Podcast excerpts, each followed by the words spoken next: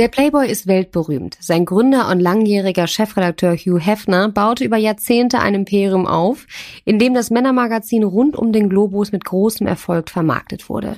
In der Öffentlichkeit präsentierte sich Hefner immer wieder gerne mit seinen Playmates. Wir blicken heute hinter die Fassade des Mythos Playboy und es offenbart sich uns, beziehungsweise es wird sich uns noch offenbaren, eine finstere Realität. Jahrzehntelang soll er nämlich seine Macht missbraucht haben. Und in der Menschen soll es zu sexuellen Übergriffen gekommen sein, genauso wie zu Drogenmissbrauch. Wir tauchen ein in die Welt von Hugh Hefner, beziehungsweise auch in die Welt, die er geschaffen hat, und sprechen über die weitreichenden Auswirkungen innerhalb des Spannungsfelds von Macht und Sexualität. Und damit herzlich willkommen zurück zu Dark Secrets mit mir, Frederike Goldkamp. Und mit mir, Nina Lenzen. Und lange vor den Clubs, den Partys, den Frauen, vor dem Magazin gab es eigentlich nur Hugh Marston Hefner. Geboren am 9. April 1926 in Chicago, Illinois, war er der älteste von zwei Söhnen von Grace und Glenn Hefner, zwei strengen Methodisten. Zu Hause durfte weder getanzt, getrunken noch geflucht werden. Sein Vater verbrachte die meiste Zeit im Büro, seine Mutter war eher eine kaltherzige Frau. So etwas wie eine Umarmung oder einen Kuss kannte Hugh und sein Bruder nicht. So erzählte Hugh das auch in zahlreichen Interviews. Although it was a loving home, there was no emotion in our home. Uh, my folks were Nebraska uh, Methodists, uh, and uh, there was no hugging and kissing in my home. So I do think that that had a lot to do with who I turned out to be. Er hat sich in dieser Zeit vor seiner methodistischen Familie, in der Gefühle nicht gezeigt wurden, früh in Träume und Fantasien geflüchtet. Er hat sich in eine Welt geflüchtet, die von den Filmen und der Musik seiner Kindheit genährt wurde, so sagte er. In eine Welt, in der er getanzt, gelacht und natürlich auch frei geliebt werden durfte. Und solche Sehnsuchtsbilder waren mitverantwortlich für den Start seines Big Bunny Business. Er sagte mal über sich selbst, ich bin ein Romantiker, meine ewige Suche nach Liebe führte mich zum Playboy. Doch bis zur Gründung des Playboys ist es noch ein weiter Weg. Also als Kind baute er sich eine Fantasiewelt auf und ähm, er malte ganz viele Cartoons und in diesen Cartoons konnte er das Leben leben, was er immer leben wollte. Er hatte sogar ein alter Ego, den er Gu Heffer nannte. Und während seiner Schulzeit wurde Heffner Präsident des Schülerrats und gründete sogar eine Schülerzeitung. Und auch da malte er weiter Comics mit dem Titel School Days. Und als Teenager arbeitete er dann später in einem Kino und auf der Leinwand waren irgendwie alle Möglichkeiten und Träume, die er eben auch hatte. Und es war vor allem das, was er auch suchte. Und dann kam ein ganz besonderer Moment. Er entdeckte das Esquire Magazine. Und das war halt eine ganz prägende Zeit in seinem Leben, denn das Esquire Magazine war das erste Herrenmagazin, ähm, beziehungsweise das auch das einzigste Herrenmagazin zu dieser Zeit. Und in diesem Magazin hat man halt auch eben leicht bekleidete Frauen gesehen. Aber tatsächlich nicht als Fotografie, sondern nur gezeichnet, also Pin-Up Girls. Und er sagt aber selber, es waren nicht nur die Frauen, die ihn faszinierten, sondern diese ganze Welt, die Esquire, dieses Magazin halt eben erschuf. Ähm, und da waren auch Cartoons, die Literatur, die Mode und natürlich die Pin-Up Girls. Und diese Welt, die war so, wie er sein wollte. Und deswegen hat dieses Magazin eigentlich auch seine ganze Welt verändert. Er wollte nämlich genauso modisch sein wie die Männer in dem Magazin. Er wollte so eine Frau haben wie die Pin-Up Girls und er wollte genauso belesen und kultiviert sein. Und genau in dieser Zeit lernte er seine erste Frau, Mildred Williams, kennen, Millie. Und sein Bruder sagt bis heute, dass sie vielleicht die einzige Frau war, die er wirklich, wirklich liebte und in die er nicht nur verliebt war. Und es war natürlich zu dieser Zeit total typisch, ähm, dass man eine ganz unschuldige Beziehung hatte. Also man machte eigentlich alles wie Knutschen und Fummeln, nur Sex hatte man halt nicht wirklich. Und wenn man Sex hatte, dann sprach man auch nicht darüber. Man sprach auch jetzt nicht mit Freunden darüber, äh, über das Sexleben, wie oft, wie in welcher Form, wo man vielleicht auch mal verrücktes Sex hatte. Also diesen Austausch, den wir vielleicht in unseren Generationen kennen, gab es damals gar nicht. Und das hat sich aber so ein bisschen geändert. Und zwar 1948 ähm, veröffentlichte Alfred Kinsey eine Studie über das Sexualverhalten von Menschen. Und diese Studie änderte das Leben von Hefner, denn diese Studie zeigte, dass die Menschen ein viel aktiveres Sexleben hatten, als sie eigentlich zugaben.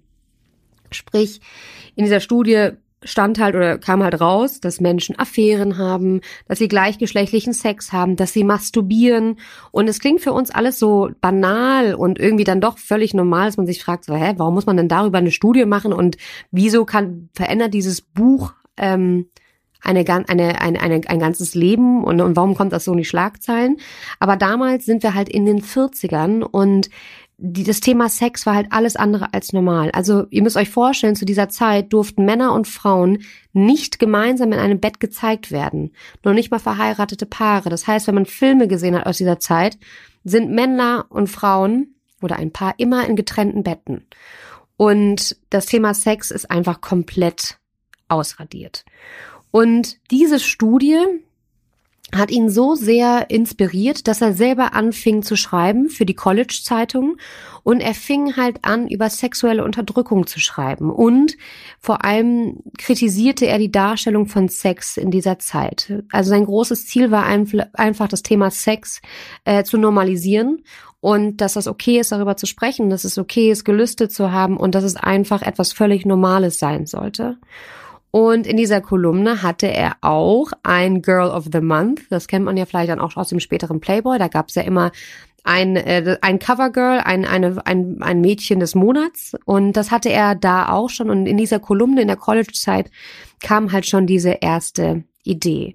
Und in dieser Zeit, in diesem Sommer, wo er dann angefangen hat, fürs College über Sex zu schreiben, hatte er auch das erste Mal Sex mit Millie.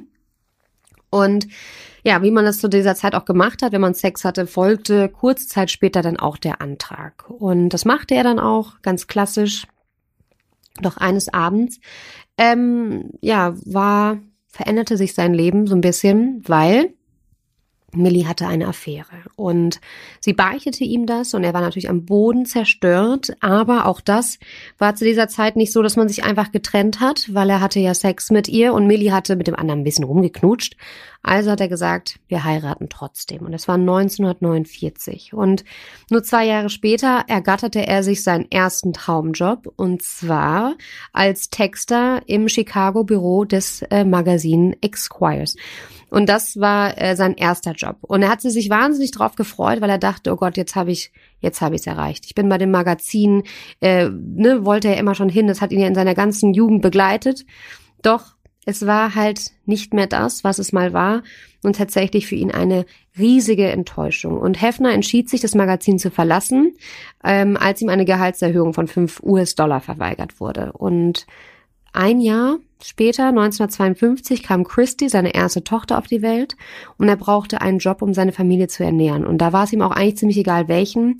Also kämpfte er sich durch so 0815 Bürojobs und für ihn war das der absolute Tiefpunkt in seinem Leben, weil für ihn gab es nichts Schlimmeres, als einfach nur mit dem Strom zu schwimmen und dieses ähm, ja, sag ich in Anführungsstrichen normal zu sein. Und an diesem Punkt, an diesem Tiefpunkt entschied er sich, sein eigenes Magazin zu gründen und ein Magazin praktisch für sich mit all seinen Fantasien und kreativen Vorstellungen. Und da war er ganz auf sich alleine gestellt. Und ähm, das muss finde ich auch total krass, wenn man sich mal vorstellt, dass ein Mensch ganz alleine sagt, so, ich gründe jetzt ein Magazin und mache das halt wirklich von A bis Z alleine. Und er hatte 8000 US-Dollar gesammelt äh, von 45 verschiedenen Investoren.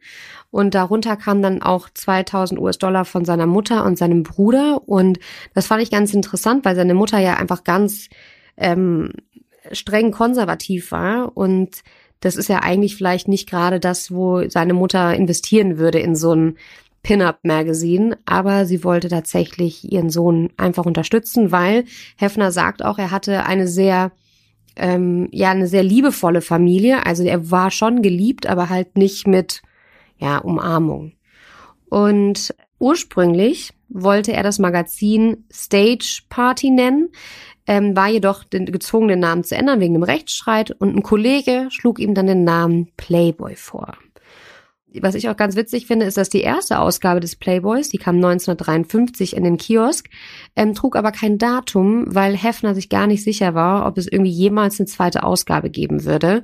Und Um den Erfolg sicherzustellen von diesem Magazin hatte Hefner ein Farbfoto der Schauspielerin Marilyn Monroe im Akt, also ein Nacktfoto von ihr gekauft und das in diese Mittelfalte des Magazins platziert. Es gab es ja bis heute, dass in der Mitte ne, kann man das aufklappen und dann sieht man eine nackte Frau.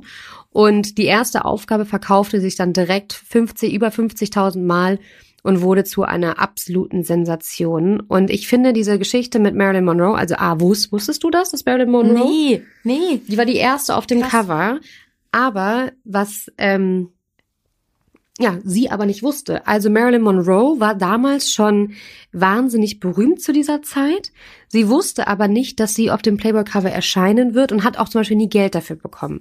Und das liegt einfach daran, weil zu dieser Zeit, das war ein altes Bild von ihr. Also sie war mega berühmt, aber bevor sie ja berühmt war, hatte sie für einen Kalender ähm, posiert, nackt. Mhm. Und es war Jahre, da war sie noch Norma Jean. Mhm. Das war Jahre zuvor. Und dieser Kalender hatte eben die Rechte an den Aktbildern von ihr. Und es hatte sich aber keiner getraut, diese Bilder zu printen oder zu drucken, weil sie ja schon so berühmt war und weil sie halt da einen Deckel drauf gehalten hat. Und äh, Hugh hat das irgendwann rausgefunden, dass ein Typ in Chicago die Rechte an diesen Bildern besaß. Und es waren ja dann so mit die wertvollsten Bilder äh, zu dieser Zeit. Und dann hat er diesen Mann ausfindig gemacht und hat halt gesagt, also ihm war halt direkt bewusst, er muss halt mit einem Knaller rausgehen und mit der berühmtesten Frau der Welt, nackt in deinem Magazin, ne? Ja, vor allem das Sexsymbol damals irgendwie, ne? Und wenn du die dann da wirklich nackt siehst, ich glaube, da war jeder Mann auf einmal ganz wild drauf. Ja, weil er, genau, er hat halt gesagt, es muss eine Frau sein, wo kein Mann dieser Welt widerstehen kann, Mhm. dieses Magazin aufzuklappen. Und dann ist er äh, zu diesem Kalendermenschen gegangen, der die Fotos hat und hat sie für 500 US-Dollar gekauft. Also ist jetzt auch nicht viel. Damals schon nicht viel. Ja. Äh, und er hat sich tatsächlich, der, der Typ, der dem ähm, die Fotos ursprünglich gehört hat, also die Rechte, der hat sich dann wahnsinnig geärgert danach, dass er nicht gemerkt hat, was das diese, dieses Bild für eine Wertigkeit hatte. Auf jeden Fall, Hugh ist an dieses, ähm, an dieses Bild gekommen und das werden wir euch auch bei Instagram ähm, hochladen.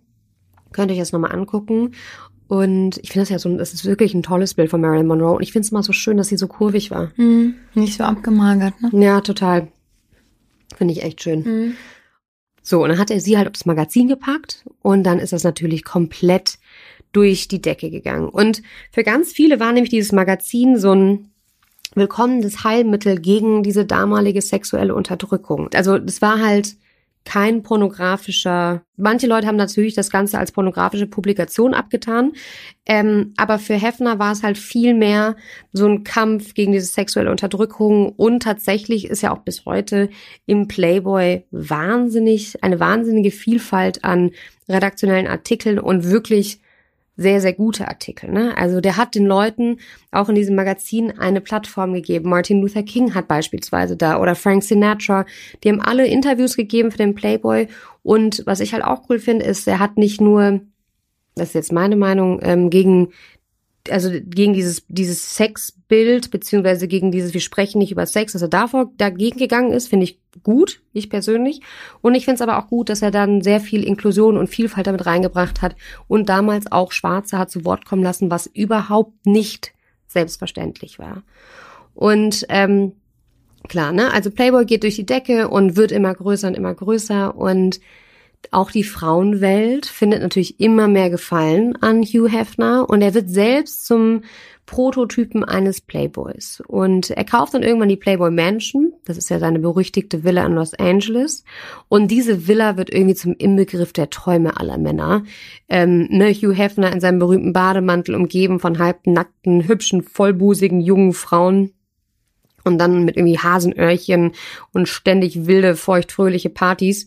Also das Ganze machte diesen Playboy-Mythos natürlich perfekt und jeder wollte auf diese exklusiven Partys. Ja, vor allem nicht nur Männer, sondern auch die Frauen, ne? Weil wenn du da eingeladen wurdest, nicht jeder bekam diese Einladung und das war natürlich dann schon eine Ehre und das war natürlich so die Zeit.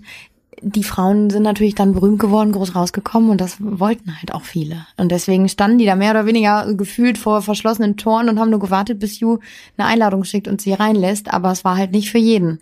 Ja, erstens das und zweitens ist es ja auch diese Zeit, dann wir sind jetzt in den 60er Jahren, ja, es kommt eine ganz neue sexuelle Revolution und äh, diese ganze Unterdrückung, die die ganzen in der Jugend erlebt haben, auf einmal leben dieses, also schwingt es das Panel genau in die andere Richtung und die leben es komplett frei aus.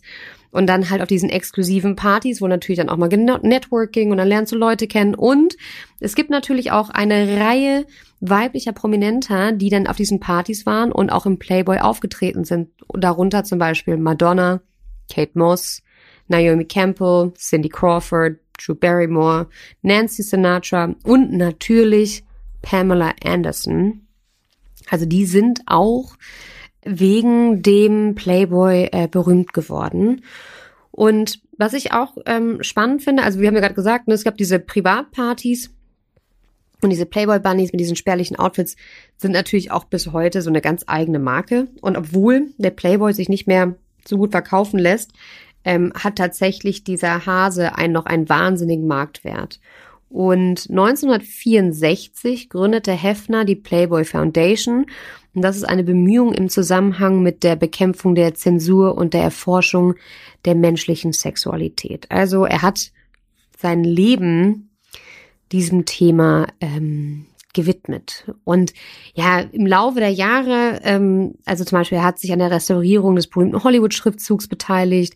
Er kriegt äh, auf einen Stern auf dem Hollywood Walk of Fame. Ähm, der hat sich ein riesiges Unternehmen aufgebaut mit Privatjets, mit Hotelressorts, mit einer Modelagentur, mit einem Medienunternehmen. Am Ende hat er natürlich dann auch noch ähm, eine eigene Serie gehabt. Aber es ist auch so, dass der Erfolg nicht immer unumstritten war. Er wurde zum Beispiel auch mal verhaftet ähm, wegen des Verkaufs obszöner Literatur und deswegen auch vor Gericht gestellt. Aber da die konnte die Jury nie ein Urteil fällen und die Anklage wurde schließlich fallen gelassen. Es ist eigentlich eine Geschichte von einem ähm, Mann, der einen kometenhaften Aufstieg gemacht hat mit der wahnsinnig viele Frauen um sich herum versammelt hat, die sich ähm, von diesem irgendwann auch immer älteren Mann im Bademantel irgendwie total angezogen gefühlt haben, was ich bis heute nicht verstehe, und sich ihn ja auch bereitwillig mit anderen Frauen geteilt haben. Also ich habe euch ja erzählt, so ne, 1949 heiratete er erst zum ersten Mal die Millie, die hat die Ehe hielt zehn Jahre. Ähm, mit ihr bekam er dann zwei Kinder.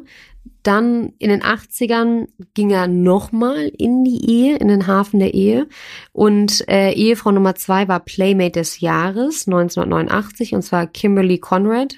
Und sie schenkte ihm auch zwei Kinder. Auch diese Ehe hielt zehn Jahre. Aber ähm, er lebte dann tatsächlich danach das finde ich ganz spannend, bis 2005 mit sieben sehr jungen Frauen in seiner Villa zusammen. Vier zogen dann irgendwann aus und übrig blieben dann Bridget, Kendra und Holly.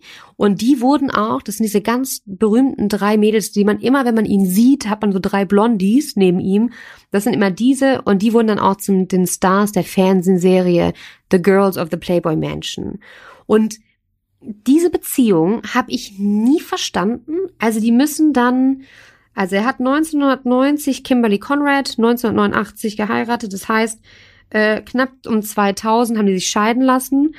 Und dann hat er ja fünf Jahre lang und dann wahrscheinlich sogar noch länger mit diesen ganzen Mädels zusammen gelebt, in, in welcher Form auch immer. Vielleicht sprechen wir da gleich wahrscheinlich nochmal. Mhm, ne? Mhm. Deswegen reite ich da gerade so drauf rum. Reden wir gleich nochmal drüber. In der Öffentlichkeit war es einfach so eine, in dieser Serie so, ach ja, so ganz drei Mädels leben so in einer riesigen Mansion und dann lebt zufällig auch noch ein älterer Mann dabei und ja, wir sind alle irgendwie mit ihm zusammen und wir schlafen auch zwischendurch alle mit ihm, aber nein, das war so ganz kurios. Mhm ganz weird und ich finde es auch total weird, dass das auch im Fernsehen ausgestrahlt worden ist. Und das irgendwie ähm, öffentlich zumindest nie hinterfragt wurde. Ne? Also ich glaube, jeder hat vor, hinter verschlossenen Türen irgendwie sich gefragt, wie kann das sein? So, also wirklich, der, der Altersunterschied war ja auch extrem. Mhm. Und, äh, und aber keiner hat es irgendwie öffentlich ausgesprochen. Nee. Und dann nee. kam es irgendwann dann doch dazu, aber dazu gleich mehr. Ja. Genau, und dann, aber dann war diese Liebelei mit diesen Mädels irgendwann vorbei, weil ich weiß zum Beispiel von der Holly Madison, die hat nämlich irgendwann sich dann auch verliebt und einen anderen Mann geheiratet. Und Hugh hat auch nochmal geheiratet und zwar Äh, Crystal Harris hat er geheiratet, und zwar 2012. Und da war sie schon 60 Jahre jünger als er. Und ähm, Hugh wurde 91 Jahre alt und er starb tatsächlich am 27. September 2017 in der Playboy Mansion. Und er wurde, und das wusste ich auch nicht, ähm, neben Marilyn Monroe bestattet. Und ich wusste doch, ich wusste, dass er neben Marilyn Monroe bestattet worden ist, aber ich habe nie verstanden, warum. Jetzt, liebe Hörer und Hörerinnen, wissen wir warum. Weil sie natürlich sein Erfolg sozusagen ja, begründet hat. Ja, sie, er hat Marilyn Monroe alles zu verdanken, obwohl sie das ja eigentlich gar nicht wusste in dem mhm. Moment. Eigentlich ganz witzig. Ne? Mhm. Interessant. Aber diese Geschichte, die ich euch gerade erzählt habe, ist wahrscheinlich die Geschichte, die ich bisher kannte, die vielleicht auch viele von euch bisher kan kannten. Also der Playboy mit seinen Häschen, den Partys, dem Sex, irgendwie die ganzen wilden Träume, diese Grotte, diesem Pool. Und ich habe mich immer gefragt, ähm, wieso diese jungen, hübschen Frauen bei diesem immer älter werdenden Mann bleiben, in seinem seidenen Bademantel und seiner Pfeife. Vor allem auch, dass sie sich den auch noch geteilt haben. Ähm, und da frage ich mich natürlich, warte mal ganz kurz, haben die sich ihn freiwillig geteilt? Waren sie überhaupt freiwillig in dieser Menschen? Haben die das alles freiwillig gemacht? Weil geil und ja, ich habe jetzt extra das Wort geil ausgesucht, weil im Sinne von sexuell erregend stelle ich mir das Ganze nämlich gar nicht vor. Und äh, mit dieser Meinung oder mit dieser, mit dieser Idee bist du nicht alleine, liebe Fredi. Äh, es wurde dann natürlich nach seinem Tod äh, all das irgendwie ausgegraben, was da in den ganzen Jahren davor geschehen sein muss. Und so kam dann Anfang dieses Jahres eine neue Doku auf den Markt. Sie heißt Secrets of, of Playboy im Band von Hugh Hefner. Und diese Doku kann man sagen, die kam erst in, im Januar in Amerika raus und hat dann direkt schon echt große Wellen geschlagen, weil sie ein sehr, sehr schlimmes Bild von dem Gründer Hugh Hefner zeichnet. Er soll Frauen nämlich heimlich beim Sex aufgenommen haben, sie ausgenutzt und unter Drogen gesetzt haben. Und er selbst beschrieb damals zu seinen Lebzeiten die Playboy-Menschen immer als Disneyland für Erwachsene. So wie Fredi eben schon gesagt hat, es gab dort eine Bowlingbahn, ein unterirdisches Schwimmbad, schöne Zimmer und es war irgendwie wie ein Wunderland. Und deswegen hat das damals keiner so richtig hinterfragt, warum diese ganzen Frauen mh, mm, da so gerne irgendwie vermeintlich wohnen wollten. Und auch diese Aufnahmen, die man so von früher kennt. Ich meine, wir haben da, glaube ich, alle ein Bild vor Augen, wie die da irgendwie im Pool alle rumhüpfen und irgendwelche wilden Partys ja, feiern. Ja, oder diese, diese wunderschönen jungen Mädels auf Rollerskates in diesen knappen Hößen, aber immer oben ohne, die dann da so rumskaten und dann immer so, so Männer oder halt, wie gesagt, klassisch, ne, mit Bunnyohren, Pischelschwänzchen da, die Drinks servieren. Ja, genau das ist es. Und genau so ähm, wollte Hefner das natürlich auch, ne? Also genau so kannte die Öffentlichkeit das und das wollte gesehen, also wollte er der Welt zeigen und so haben es natürlich die Leute auch gerne gesehen, nämlich freizügige Frauen, gute Laune und Partys. Im Prinzip, so wie du eben auch schon gesagt hast, der Traum eines jeden Mannes und aber auch vieler Frauen. Und äh, das war für ihn natürlich auch so ein bisschen ein Kontrastprogramm für, mhm. zu seiner Kindheit irgendwie. Und klar gab es mit Sicherheit auch damals schon nicht immer Zuspruch, weil er natürlich hat er irgendwie einen fragwürdigen Umgang mit den Frauen gehabt und er hat sie natürlich zu so einem Sexobjekt oder so sexualisiert gemacht. Aber ähm, das hat ihn wenig gestört. Der hat einfach weitergemacht und irgendwie ähm, äh, sich nicht beirren lassen. Aber wie so oft, und deswegen erzählen wir euch auch diese Geschichte, hat der Schein natürlich getrügt. Ähm, in diesem Trailer heißt es direkt von Anfang an, er wollte nicht, dass die Leute erfahren, worum es wirklich geht. Und das habe ich euch ja eben schon erzählt, dass die direkt für großes Aufsehen gesorgt hat. Es gibt insgesamt zehn Episoden und es geht grob eigentlich wirklich um die Schattenseiten der sonst so glamourös wirkenden Playboy-Welt. Und ähm, es wird relativ schnell klar, dass da sehr viel Machtmissbrauch herrschte, sexuelle Übergriffe, Drogenmissbrauch und Manipulation. Und es werden natürlich auch einige Leute äh, sprechen und so ist es, dass zum Beispiel Ex-Playmates, äh, mehrere Frauen, die entweder direkte Freundinnen oder von ihm waren oder in seinem Anwesen halt eben verkehrten, äh, zu Wort kommen. Außerdem ehemalige Mitarbeiterinnen und, und Mitarbeiter und Weggefährten. Und sie sprechen davon, wie der Schein der Freizügigkeit all die Jahre aufrechterhalten wurde um eben diese Welt zu erzeugen, die von außen so glänzend ist und alle Leute so angezogen hat. Aber man fragt sich dann doch, während man die Doku guckt, wie viel Freiheit da wirklich herrschte und wie viel halt eben nicht. Ne? Und so ist es zum Beispiel, und da bin ich direkt dran hängen geblieben, erzählte eine ehemalige ähm, Haushaltshilfe oder Angestellte, ähm, dass es an verschiedenen Abenden, immer jeden Donnerstag, sogenannte Pick Nights, also zu Deutsch Schweinennächte, veranstaltet wurden. Und da wurden vermeintlich eher nicht nicht so attraktive Prostituierte in das Anwesen geholt und dann kamen ein paar Geschäftsmänner und dann wurde halt eben losgelegt. Und Hugh Hefner wollte nie, dass nach vorne heraus Pick Nights genannt würde, weil sich dann natürlich die Frauen mhm. irgendwie so ein bisschen beleidigt äh, fühlen mhm. würden, zu Recht natürlich. Mhm. Deswegen ähm, war das quasi bei den Angestellten und hintenrum halt die Bezeichnung für diese Abende, für diese besonderen.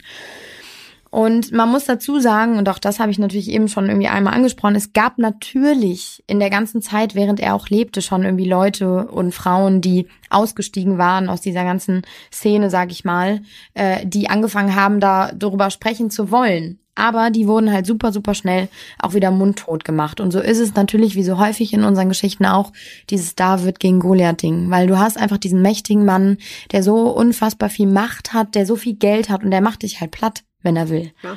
ja, und deswegen haben da alle sehr, sehr schnell dann doch wieder gekuscht. Und es gibt zum Beispiel Jennifer Saginaw, das ist die Tochter von Hugh Hefners besten Freund und oder damaligen besten Freund. Und sie hat ein Buch geschrieben und spricht auch in der Doku äh, unter anderem dann darüber, mit welchen Mitteln es Hefner damals gelang, sie mundtot zu machen und Druck auszuüben. Das war nämlich natürlich Geld und halt eben seine Anwälte, die er losschickte und äh, ihr sehr schnell Angst machte. Und damit ist sie nicht allein. Another thing that reminds me of a cult is how it was so easy to get isolated from the outside world there.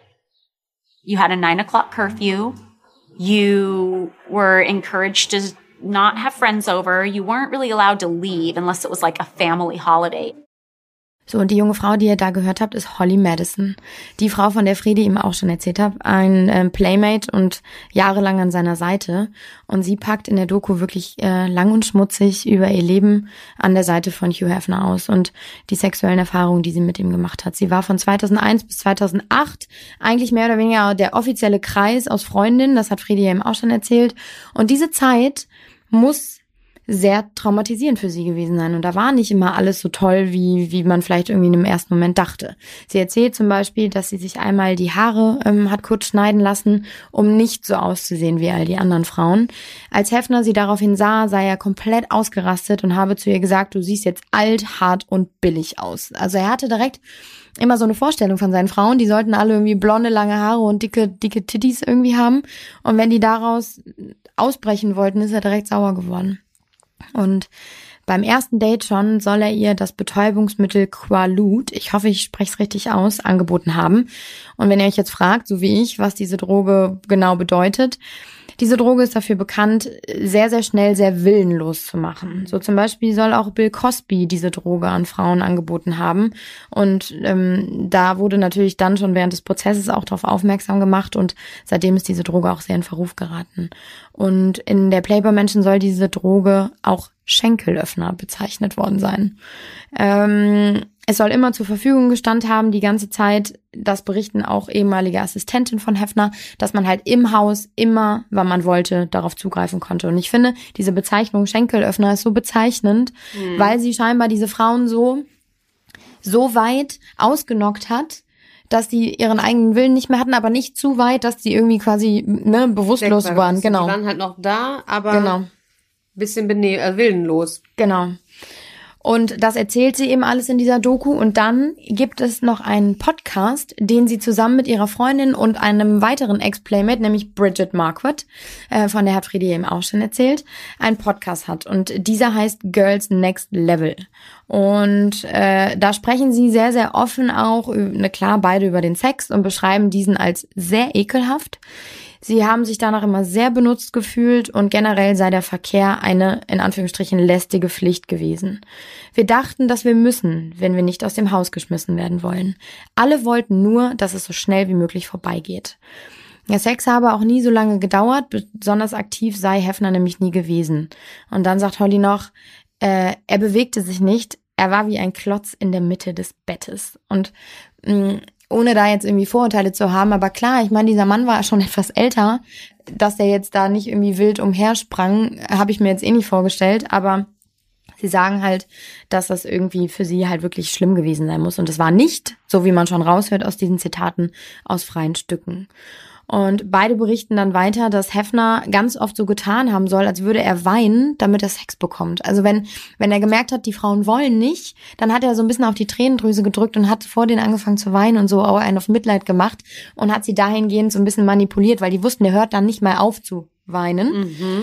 Ähm, und das ist ja auch ein bisschen skurril, wenn man sich überlegt, dieser mächtige Mann im Prinzip, äh, dieser erwachsene oder schon ja sehr alte Mann in seinem Bademantel und sitzt vor diesen Frauen und fängt oder tut so, als würde er weinen. Und sie sagen halt auch, ne, also bei ihnen war das dann so, wenn sie emotional waren und dementsprechend keinen Sex haben wollten oder nachgefragt haben, warum das jetzt sein muss, dann tat er so, als ob er weinte. Es war offensichtlich und so schlecht geschauspielert. Und äh, darüber berichten auch andere Mädchen, zum Beispiel Kendra, die auch an seiner Seite war. Und äh, wenn das jetzt eine gewesen wäre, ich glaube, so haben sie sich alle gedacht, dann, dann hätten, dann, ich glaube, dann wäre das nicht so wild oder so groß geworden. Aber dadurch, dass es irgendwie hauptsächlich dieser, diese Hauptmädels um ihn herum halt alle berichtet haben, kann man sich das schon vorstellen. Ja, aber ich frage mich jetzt bei diesen drei Mädels, ne? Ich meine, die haben ja alle zur gleichen Zeit in dieser Villa gelebt. Die müssen ja gewusst haben, dass es nicht nur denen passiert. Mm. Die müssen es ja voneinander gewusst haben. Ja, also ich glaube, zu der Zeit, so sagen sie das auch, haben in dem Moment haben sie gedacht, ähm, dass, dass sie alleine damit wären. Oder aber dass sie alleine das nicht, dass sie das nicht, dass die wissen, der hat Sex mit denen, aber ich bin die Einzige, der, die das eigentlich gar nicht will. Vielleicht ist das, dass sie Ja, das Gefühl haben, wahrscheinlich. damit bin ich alleine. ja, wahrscheinlich. Die anderen wollen das und für die ist das völlig normal und ich bin die Einzige, die es so ein bisschen komisch findet, aber scheinbar machen die anderen das ja auch. Also weißt du, was ich meine? So, dass sie mit dem Gefühl alleine Ja, die haben halt alle gespurt, ne? Irgendwo aus Angst oder natürlich auch, so berichten das dann auch andere, dass ähm, der die gefügig gemacht hat mit Drogen, also dass die dann gar nicht mehr sie selbst irgendwie waren. Dann hatten sie natürlich Angst, rausgeschmissen zu werden und irgendwie vor dem Nichts zu stehen. Da komme ich gleich auch noch auf ein paar andere Mädels zu sprechen.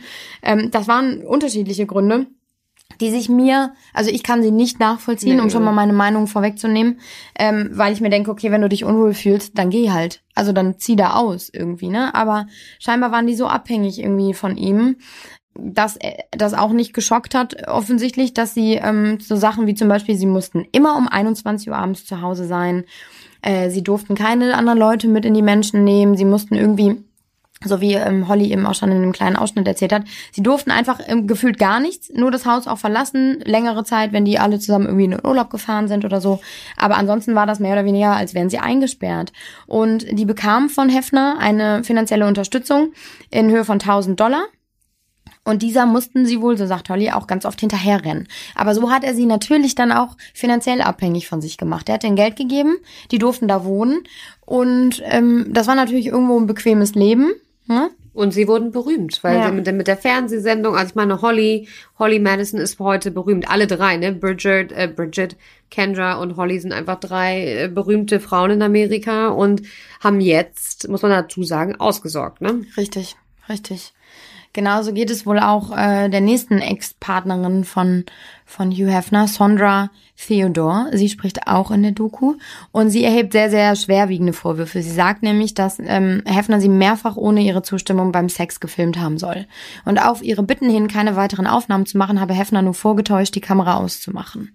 Und diese Aussagen, mit denen ist sie nicht alleine, die werden unterstützt von einem ehemaligen Hausangestellten von Hefner der nämlich sagt, dass der Playboy-Chef alles, was in seinem Schlafzimmer passiert sei, gefilmt haben soll. Und da waren auch nicht nur Hefner sexuell aktiv in diesem Raum oder in diesen Räumen, nämlich auch natürlich viele andere Männer, große Stars und Sportler, die man irgendwie auch heute noch kennt. Er nennt keine Namen, aber die sollen in diesem Zimmer auch Sex gehabt haben und Hefner habe zugeschaut, Aufnahmen davon gemacht und die hätte er damals schon alle einbehalten und als Machtinstrument benutzt. Und äh, das habe ich ja eben schon gesagt. Es gab unfassbar viel, viele Drogen in dieser, in dieser Villa, auch Kokain, aber halt eben auch dieses Qualut. Und eine sagt zum Beispiel, dass ähm, der Hund eines Freundes von Hefner ähm, kokainabhängig gewesen sein soll, weil der immer mit in die Villa kam und dann an diesen Gläschen geschnüffelt hat. Hör Und dann, ja, ich weiß nicht, ob es stimmt, aber Ich weiß doch gerade nicht, ob ich darüber, ähm, also ich habe, ich muss gerade ein bisschen schmunzeln, Ja, obwohl es natürlich überhaupt nicht witzig ist, aber es ist irgendwie schon skurril, dass dann der Hund, ich wusste gar nicht, dass ein Hund Kokain ist. Gott, das ist, eigentlich ist es total traurig, aber Wahnsinn. Das muss ja dann wirklich überall gewesen sein. Ich muss ja, also für die ganzen Sportler und Promis und Politiker, die dann da waren, das muss ja das Schla Sex-Schlaraffenland schlechthin gewesen sein. Ja, Genau, so kann man sich das auch vorstellen. Und ich glaube, da macht diese Bezeichnung, die er vorher verwendet hat, nämlich Disneyland für Erwachsene, irgendwie total Sinn. Ne? Das muss, ähm, das muss auf jeden Fall äh, sehr wild da gewesen sein. Und es gibt ein weiteres Ex-Playmate, Mickey Garcia. Ähm, die Dame wurde mit 13 äh, entdeckt, kann man fast sagen. Also sie hat einen Schönheitswettbewerb gewonnen und strebte dann schon relativ schnell eine Modelkarriere an. Und so, und so war das total oft, hat sie natürlich das Interesse von Hugh Hefner geweckt der kürte sie dann in der Januarausgabe 1973 zum Playmate des Monats. Und ähm, sie war dann da auch in diesen Kreisen unterwegs, soll laut eigenen Aussagen aber relativ schnell Hugh Hefner klar gemacht haben, dass da nichts sexuell mit denen laufen soll würde. Und ähm, er hat sie dann hinter den Kulissen seines Magazins irgendwie arbeiten lassen. Also sie wurde Leiterin der PR-Abteilung und da, so berichtet sie, gab es so ein, also er hatte sehr viel Respekt für sie und ihre Arbeit, ähm, hat sie sexuell in Ruhe gelassen, bis sie dann aber 1982 kündigte, weil sie mit seinen Methoden irgendwie nicht mehr klarkam und dann wurde ein Playmate, Dorothy Stratton heißt sie, 1980 von ihrem Ex erschossen und das hat sie so ein bisschen zum Umdenken gebracht, dass sie einfach gesagt hat, sie will einen neuen, neuen Werdegang einschlagen und ähm, sie sagt eben, das Problem ist unter anderem dieser Lifestyle des Magazins, der nämlich einfach junge Mädchen und Frauen anzog, die alle nach Ruhm und Glamour einfach strebten. Schon damals. Und ich glaube, heute ist es weiterhin so. Und viele von ihnen waren dann eben noch sehr jung und ließen sich dann schon fotografieren. Und deswegen finde ich das, was du eben mit Marilyn erzählt hast, Marilyn Monroe, so interessant, weil bei ihr war es ja ähnlich. Mhm. Sie hatte diese Nacktfotos von sich, die nicht ihr gehörten und die ein Fotograf einfach dann an Hugh Hefner verkauft hat. Und genau so war es hier äh, oft auch. Also diese Mädchen ließen sich nackt fotografieren, waren noch nicht volljährig. Und als sie dann 18 wurden, wurden diese Fotos veröffentlicht. Mm, und sie hatten gar keinen Einfluss darauf. Und das ist natürlich noch viel zu früh. Also in dem Alter kannst du das Ausmaß überhaupt nicht begreifen. Und so sagt es Miki dann auch, du bist einmal ein Playmate, dann bist du immer ein Playmate. Und dieses Image und diesen Ruf wirst du einfach nicht mehr los. Und da kann man jetzt drüber streiten, ob das gut oder schlecht ist, mhm. ob man das will oder nicht. Ja, heute ist es, glaube ich, auch noch was anderes. Ne? Also wenn du heute dich für einen Playboy aussiehst, ist, glaube ich, nicht mehr dieses klassische Playmate-Image, wie es damals war. Ne? Also ähm, ich glaube, heute ist es nicht mehr so, aber ja, ich früher, die Mädels waren abgestempelt und ich kann mir auch einfach vorstellen, dass wenn du dann einen anderen Weg einschlagen willst, dass das wahnsinnig schwierig ist. Wer nimmt dich denn dann? Richtig. Und so muss es auch gewesen sein, weil das sagt sie auch, selbst wenn es Mädchen gab, die der Welt den Rücken kehren wollten, so kamen sie nicht weg. Entweder dann aus Angst, sie wollten nicht scheitern oder wollten einfach nicht wahrhaben, dass sie vielleicht scheitern könnten oder sie waren drogenabhängig und wurden unter Kontrolle gehalten. Und auch bei ihr war es so. Und sie äh, scheint mir so von ihren Aussagen her so eine sehr starke Frau zu sein im Vergleich zu manch anderer. Und selbst sie sagt nach ihrem Weggang, und ich meine, sie hatte keinen Sex laut eigenen Aussagen, ob das stimmt, weiß man natürlich nicht, äh, mit Hefner, er soll sie sehr geschätzt haben und selbst sie wurde von ihm bedroht. Er hat seine Anwälte auf sie gehetzt, er hat ihr irgendwie Geld angeboten, sie dadurch versucht einzuschüchtern und auch bei ihr war es einfach so. Und dann musst du dir mal überlegen, wie das ist für ein jüngeres Mädchen, die vielleicht einfach noch nicht so gefestigt ist. Ne? Ähm, aber ja, trotzdem, ich weiß nicht, äh, vielleicht waren es auch andere Zeiten und die Frauen waren so ein bisschen abhängig davon. Ähm, die krasseste Geschichte, die fand ich, ist von zwei ähm, Zwillingen, Carissa und Christina Shannon. Warte, stopp, sind das die beiden, die, also ich habe früher The Girls of the Playboy Mansion tatsächlich sehr viel geguckt. das sind doch die, das waren, als er schon richtig alt war mhm. und dann auf einmal kamen zwei richtig junge Blondinen, Zwillinge in die Villa ja. Das sind die, die immer so ein bisschen, die haben immer so gekichert, so ganz unsicher und du dachtest immer so, oh Gott, die sind noch so naiv und die sind ja. noch so klein. Ja. Sind, das ja. sind die, ne? Ja. Und die haben natürlich auch sehr schwere Anschuldigungen gegen Hefner jetzt erhoben in, im Rahmen dieser Doku. Sie sagen unter anderem, dass der Sex für sie wie eine Vergewaltigung gewesen sei. Sie sprechen von Geschlechtskrankheiten und Abtreibung. Und sie geben da doch sehr grausame Einblicke. Die Mädels waren nämlich beide damals 18 und ähm, Hugh Hefner soll sie zum Sex gezwungen haben und berichten halt eben auch äh, von ihrer Zeit in der Playboy Mansion. Und die beiden, um die kurz einzuordnen, wuchsen in Florida auf und arbeiteten in einem Restaurant, was so ein bisschen Hooter-Stil hatte. Also ne, sehr attraktive junge Frauen, die leicht bekleidet irgendwie die Gäste bedienen. Und ähm, da wurden sie für ein Playboy-Test-Shooting entdeckt. Und im Juli und August 2009 wurden sie dann Playmates. Sie erregten viel Aufmerksamkeit, auch natürlich, weil sie Zwillinge sind. Ne? Und das natürlich irgendwie so die Fantasie von Männern bedient. Hm. Ich weiß es nicht. Aber ähm, Hefner wurde dann auf sie aufmerksam und schrieb ihnen einen Brief, in dem er sie einlud, ähm, zu ihm in die Playboy-Menschen zu ziehen. Das muss für die ja, also ich versuche mir das gerade vorzustellen, ähm, eine mega Ehre vielleicht auch gewesen sein, zu sein, gewesen sein, oder die waren wahrscheinlich total aufgeregt oder fanden das total toll, weil ich meine, wenn du vorher in einem Restaurant im Hooters-Style arbeitest, dann bist du wahrscheinlich auch ein Playboy-Fan, weil sonst machst du das nicht. Und wenn dann er dir schreibt, ist es, glaube ich, erstmal so ein, oh mein Gott, was für eine Ehre. Ähm, wir werden jetzt berühmt und das ist, glaube ich, dann, also so sind die es, glaube ich, angegangen. Kann ich mir vorstellen. Ja, das glaube ich auch. Und ich glaube auch, guck mal, du musst auch immer davon ausgehen, wo, woher kommen diese Mädels, ne? Das mhm. sind, ähm, welche, aus welchen Verhältnissen stammen die, kommen die irgendwie aus einer Großstadt oder vom Land und haben so äh, dann natürlich, so wie es jetzt bei den Mädels ist, so sagen sie es zumindest, sie hätten einfach damals nicht gewusst, dass diese Einladung auch an Bedingungen geknüpft sei. Das kann man jetzt naiv nennen oder ich das. ja, ich glaube denen das tatsächlich auch. Ich meine, sie waren noch jung, ähm, die kamen äh, aus, irgendwo ne, vom Land und haben da einfach irgendwie sich so geehrt gefühlt, dass sie nicht weiter darüber nachgedacht haben und haben wohl nicht gewusst, worauf sie sich einließen. Und Carissa sagt in der Doku, verdammt, nein, ich glaubte nicht, dass ein 80-jähriger Mann mit all diesen Frauen schläft. Und ähm, ja, dann war es soweit, sie zogen in diese Menschen und nur wenige Monate nach diesem Einzug wurden sie dann 19. Eigentlich ja ein Grund zum Feiern, doch in dieser Nacht soll ihnen klar geworden sein, worauf sie sich eingelassen hatten. Sie sollen sehr betrunken gewesen sein und Hefner habe diese Situation ausgenutzt, denn vorher hat er die so ein bisschen verschont gelassen. Mhm. Ähm, sie erzählen dann, dass Hefner damit begonnen habe, die Köpfe der beiden mit hartem Druck in seinen Schritt zu drücken, damit sie ihn oral befriedigen können. Und Carissa sagt daraufhin, er war noch nicht einmal fertig, seine Hand zitterte, als er meine Brust berührte. Es ist, als ob man Sex mit seinem Opa hätte. Dann lag er da und schaute auf und sagte einfach nur, meine Babys, meine Babys, ihr liebt mich.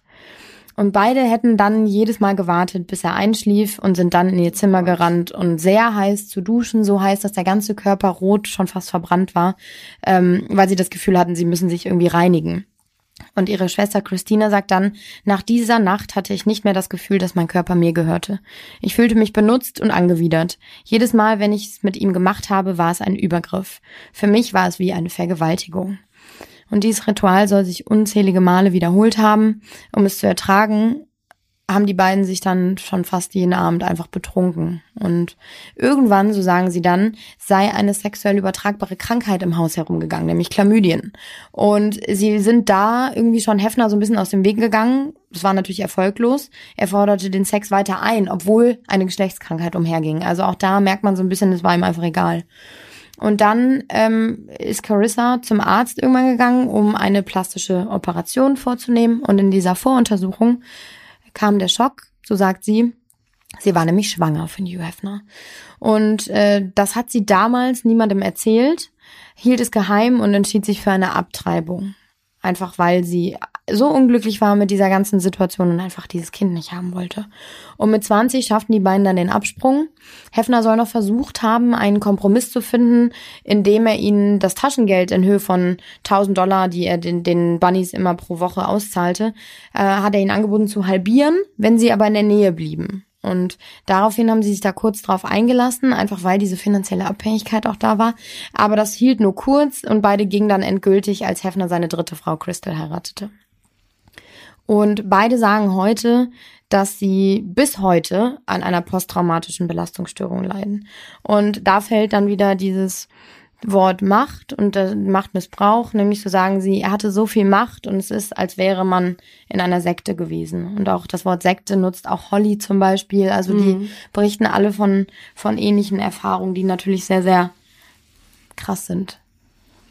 Ja, ich meine, ich bin froh tatsächlich. Ich wusste nämlich gar nicht, wann sie den Abste äh, Absprung geschafft haben, aber dass sie halt da nach zwei Jahren, ähm, sage ich mal, das rausgeschafft haben und nicht länger da geblieben sind. Aber boah, wenn dir das mit 18 passiert und du dann da, das ist schon, ähm, ja, ich bin auch mit, dass sie noch schwanger war und eine Abtreibung machen musste. Also ähm, Wahnsinn, Wahnsinn, was die Frauen da erleben mussten. Ich muss nämlich auch dazu sagen, ich habe die Doku mir extra nicht angeschaut. Ähm, ich habe mich auf meinen Teil vorbereitet und ich erfahre genauso wahrscheinlich wie ihr diese Sachen gerade zum ersten Mal. Also schon deswegen, extrem, ne? Mhm. Ich finde, und da habe ich mich dann auch gefragt, wie ähm, der Playboy heute, ne? Also ich meine, nach seinem Tod wissen wir alle, ging das noch weiter, ähm, wie die auf diese Doku reagieren, weil letzten Endes ist es ja auch deren Name, der da irgendwie weitergetragen wird. Und da kam dann auch relativ zeitnah nach der Ausstrahlung des Interviews von diesen beiden Zwillingen ein Statement, ähm, das da lautet, wir glauben den Frauen und ihren Geschichten und wir unterstützen nachdrücklich die Personen, die sich gemeldet haben, um ihre, um ihre Erfahrungen zu teilen. Der Playboy von heute ist nicht der Playboy von Hugh Hefner. Das heißt, sie distanzieren sich total von seiner Art und Weise, mit den Frauen umgegangen zu sein damals oder vermeintlich umgegangen zu sein. Ähm, das muss man natürlich dazu sagen. Ne? Klar, er ist tot. Er kann sich dazu nicht mehr äußern. Und das ist natürlich auch so ein bisschen der Knackpunkt der Geschichte. Es ist schwer äh, oder immer problembehaftet, wenn dann plötzlich so Anschuldigungen hochkommen und dieser Mensch, den, den diese Anschuldigungen betreffen, einfach nicht mehr lebt. Ja. Ja, das finde ich auch mal so ein bisschen, aber da sprechen wir wahrscheinlich am Ende nochmal drüber. Aber dieses so, Warum kommt das immer erst danach raus? Ja, äh, warum jetzt zu diesem Zeitpunkt? Warum nicht vorher? Das fühlt sich immer an wie so ein kleines Nachtreten. Genau. Ähm, aber dazu kommen wir wahrscheinlich am Ende, so wie ich dich kenne. Ja. Eine Frau, die würde ich gerne noch erwähnen, einfach weil sie eine Deutsche ist, nämlich Elke Jeinsen. Ähm, die war auch ein ehemaliges Playmate und war insgesamt 19 Mal auf dem Cover und oft eben auf diesen berüchtigten Partys. Sie sagt von sich, dass sie immer nur auf den Partys war und sonst keine sexuellen Verhältnisse irgendwie mit, vor allem nicht mit Hugh Hefner hatte. Aber sie sagt halt eben, dass sie da auf diesen Partys ganz oft mitbekommen hat, dass er einfach ähm, genau so war, wie ihn die Frauen beschreiben, nämlich dass er mit dem Alter immer gemeiner und aggressiver wurde. Sie sagt, wer das nicht machte, was er wollte, der wurde rausgeschmissen. Es war furchtbar. Er konnte wohl sehr ungemütlich werden. Viele sollen sich da vor gehaltener Hand äh, sich über den Sex mit ihm beschwert haben.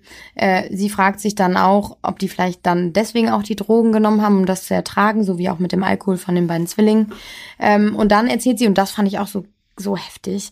Ähm, es soll einen wöchentlichen Stundenplan gegeben haben auf diesem Stand, wann er mit welchen Frauen schläft. Ja. Und diesen Stundenplan gibt es tatsächlich auch bei in seiner Fernsehserie, ne, Girls of the Playboy Mansion, aber da steht ja nur Hefner Zeit und dann sagt er sowas wie, ach, und das ist genau diese Zeitlücke, wo ich mir dann auch mal Zeit nehme für meine Girls und wo wir dann was zusammen machen können. Und dann sind die immer so alle am Giggeln und sagen sie, ja, und dann gehen wir shoppen und dann habe ich endlich mal den Hugh für mich alleine und sowas. Also das ist jetzt, da wird einem einfach richtig schlecht tatsächlich. Ähm, und vor allem frage ich mich, was ist das denn für ein perverses Schwein, dass der, wie viel Sex will man denn noch haben?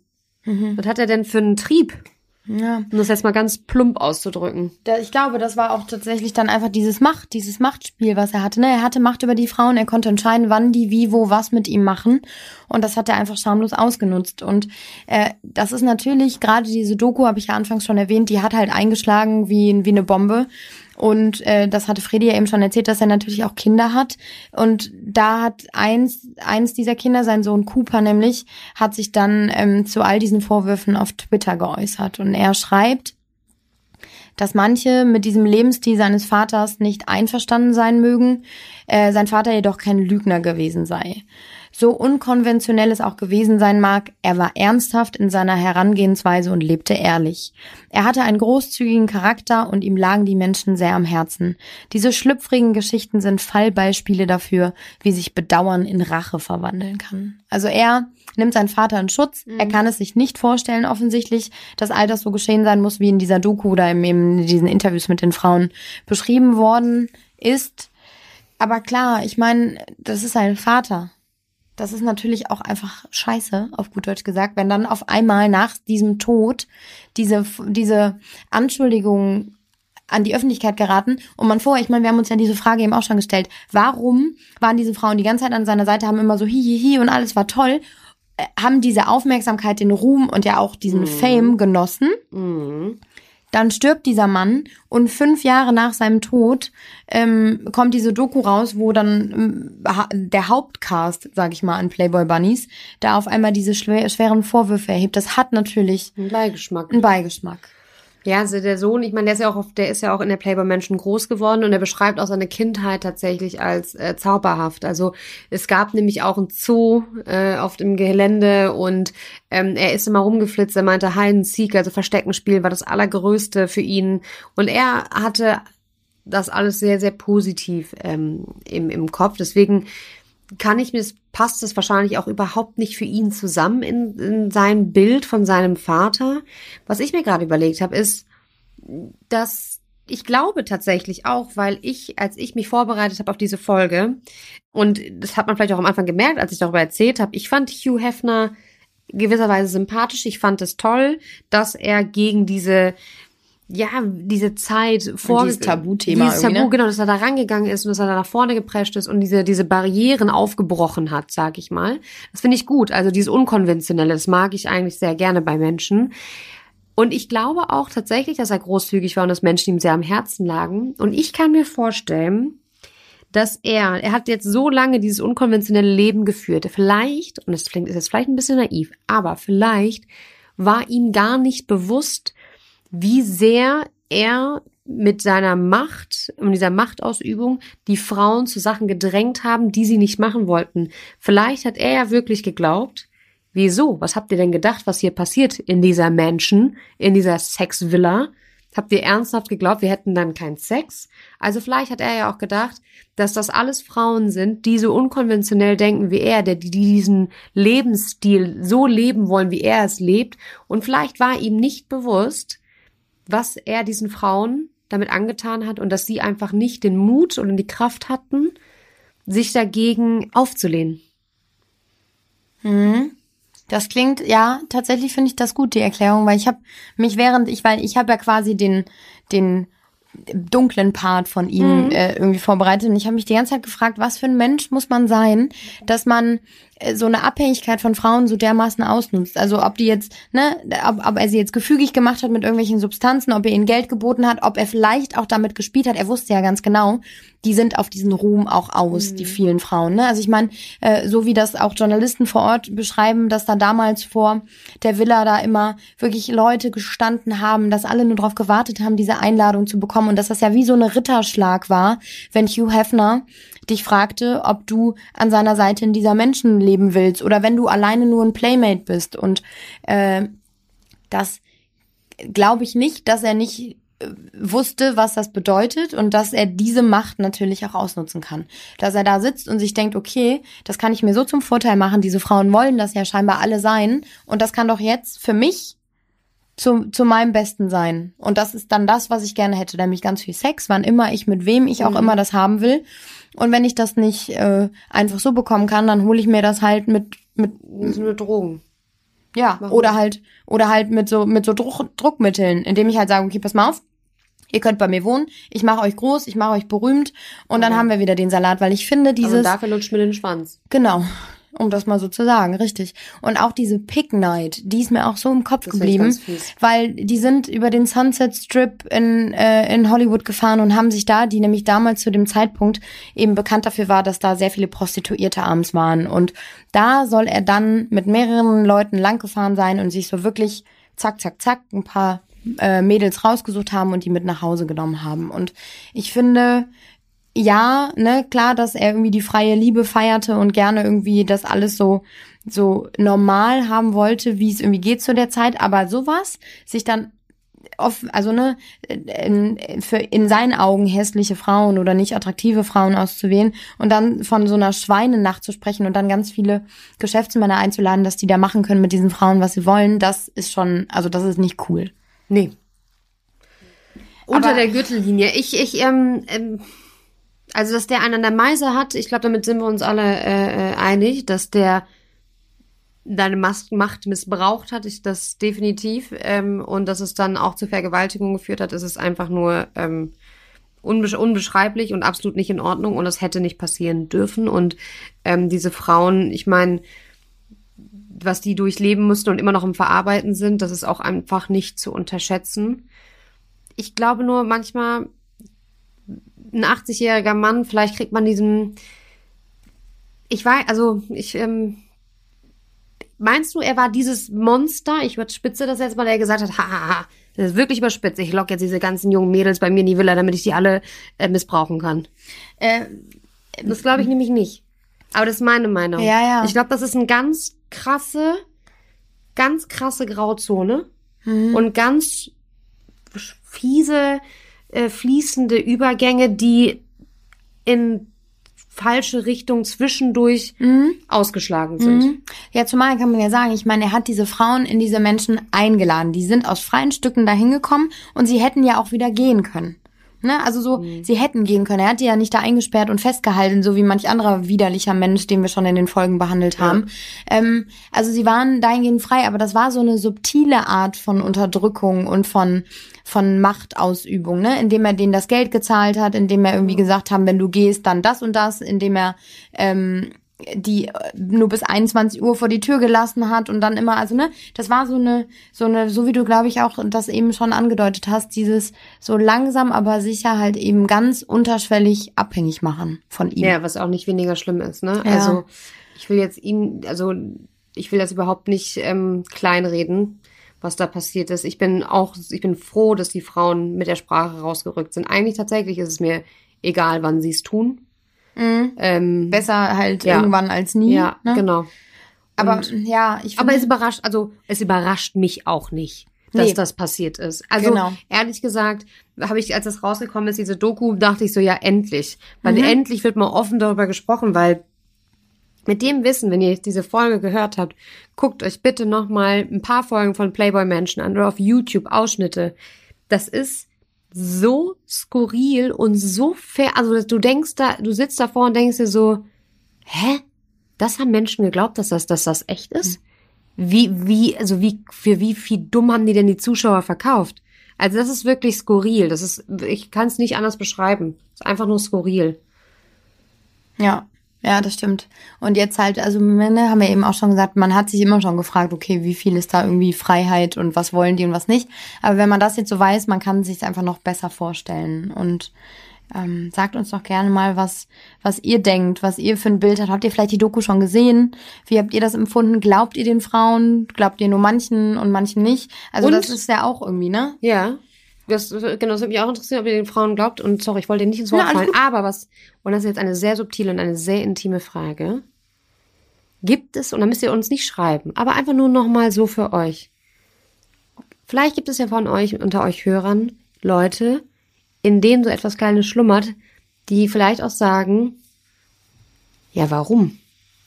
Jetzt zwei Jahre sowas investieren, mit einem alten Mann Sex haben, der kann dich ja jetzt, also der hat den ja auch zum Glück nicht irgendwie physisch wehgetan, sondern nur seelisch, aber jetzt, der hat ja nicht irgendwie gefesselt oder sowas. Dann lutsche ich da halt mal ein paar Mal an dem Himmelmann. Und dann habe ich es geschafft. Also, das finde ich nämlich, vielleicht gibt es ja ein paar von euch, die da auch dazu eine, ein Verständnis für haben. Ich meine, es g- g- gibt's ja so oft. Ich meine, das ist ja nur ein Beispiel jetzt. Es gibt ja tausend Fälle wahrscheinlich, die so sind, ne? Sowohl bei unter Promis als auch irgendwie, sagen wir mal, äh, im Hochschlafen. Geschä- Im, ja, genau. Dieses klassische Hochschlafen im Unternehmen. Ähm, Mann nutzt aus, Frau nutzt aus, wie auch immer. Das sind ja auch beide Seiten. Äh, deswegen ist das natürlich nicht ganz abwegig, dass das auch hier der Fall war. Absolutely. Also, schreibt uns gerne. Und dann hören wir uns in zwei Wochen wieder. Tschö.